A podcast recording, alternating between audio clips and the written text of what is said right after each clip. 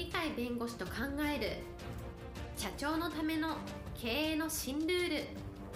この番組では企業が選ぶ弁護士ランキングで税務部門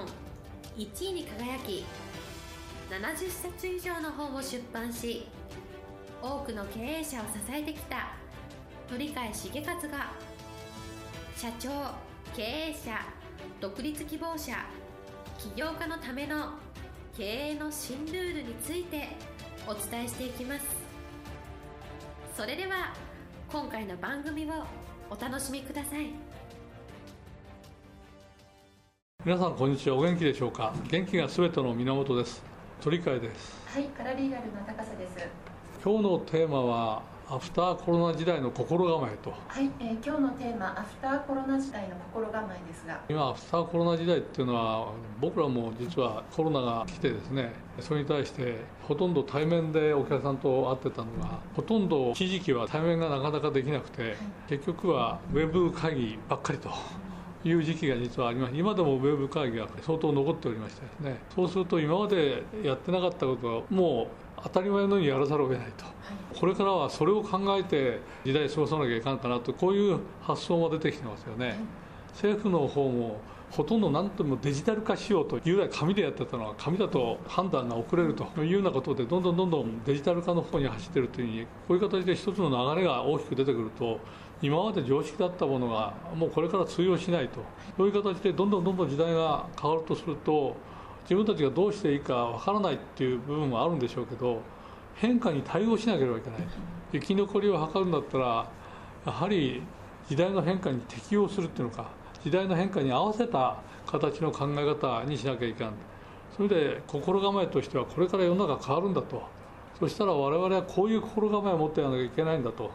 いうような意味での心構えをどう作るかが一番大事だと思いますね。はい、世の中が変わるということを前提とした心構えの作り方ということですね。そうですね。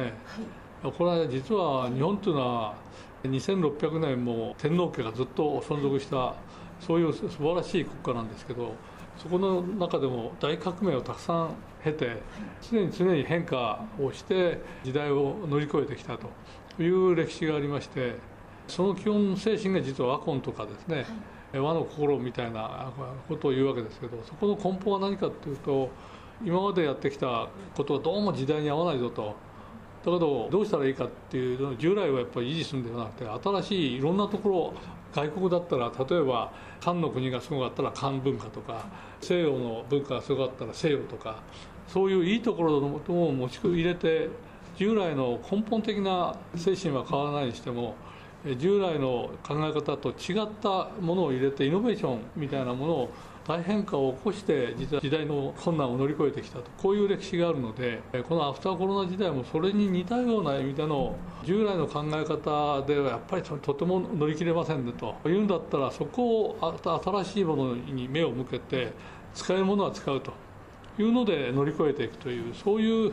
イノベーションのあの起こし方がやっぱり必要なんではないかと思うんですね。で昔だったら明治の躍進をした最大の考え方っていうのは和魂要塞とよくやりますね日本人の基本的な精神は変えないけどもしかしヨーロッパを中心にした西洋の素晴らしい文化の方機械とかあるいは社会的な制度とかそれをどんどんどんどん受け入れることによって奇跡を起こしたと言われるぐらいの明治の躍進をして一等国家というふうに言われるようになったわけですね。それと同じように今はやはりちょっと新しい時代になるんだけど少し自信を失っているところがあって日本は今成長を一番してない大きな国の大国と言われている中の記憶を担ってるはずなんですけどほとんど成長してないと。成長が止まったっていうこれは望ましくないわけでそうすると成長しようとすると従来をそのままではなくて何か新しいものを入れて飛躍すると。いう発想だとやっぱりヨーロッパとかアメリカとかいう中には中国もありますがめちゃくちゃ成長したような企業みたいのがあってそういう文化もやっぱり受け入れなきゃいけないと。いうことになると今は流行りの言葉で ESG というと投資をするところはこの環境とか社会とかガバナンスとかそういうものはしっかりしてるかどうかによって投資をするぞみたいなそういう流れが潮流としてありますので社会のためとか日本のためとか世界のためとそれにどう貢献するかっていうのをストーリーが作れるような会社に対して投資が集まるという形になったのでそういう意味では今までと違った意味での新しいものを受け入れてそこによって飛躍していこうっていうそういう意味での一種の志を抱くとつまりアフターコロナ時代の心構えとしては志つまり今までと違ったものを受け入れることによって飛躍をする成長するとそういう心構えを初めから持たなきゃいけないというふうに思いますね。ターコロナ時代でそういった志を新たにというかあるいは今までとは違う志を持てというそういう意味ですよね。えーそういう時ね思い出されるのはクラーク博士の「少年を大志を抱け」ってあるじゃない。ですか、だから昔はあの少年に期待してその人たちが成長することによって国家も良くなるとこうなったわけですけど今は少年の数が足りなくなってですね人材なんですから結局は老人に期待するということが絶対出てくるとそうするとサミュエル・ウルマンの有名な詩ですけど年を重ねただけで人は老いないと理想を失う時初めて老いるとすると理想を失わなければ老人でもですね志を立ててそこで社会に貢献できるということがありますので若い経営者もある程度年を取った経営者もですねちゃんと志を持ってですねやっていくそういう時代が来たんではないかと思いますね。はい、若い経営者だけではなくご年配の経営者の方も同じく志を持ってということですね。したがってアフターコロナ時代の心構えっていうのは心構えとしてはワコン要塞的な発想 SDGs とか言われるあるいは ESG とか言われてヨーロッパアメリカ的な要塞でありますけれどもその考え方を取り入れながらでも日本人の志としてワコンを立ててですね老いも若きも全部改革に対して思い切って取り組むということが必要な時代になったんじゃないかと思いますね。はい、えー、今日のテーマアフターコロナ時代の心構えでした。今日も一日元気にお過ごしください。はい、ありがとうございました。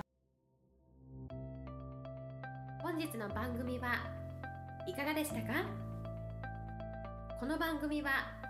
毎週月曜日7時に配信いたしますそれでは次回の配信を楽しみにお待ちください。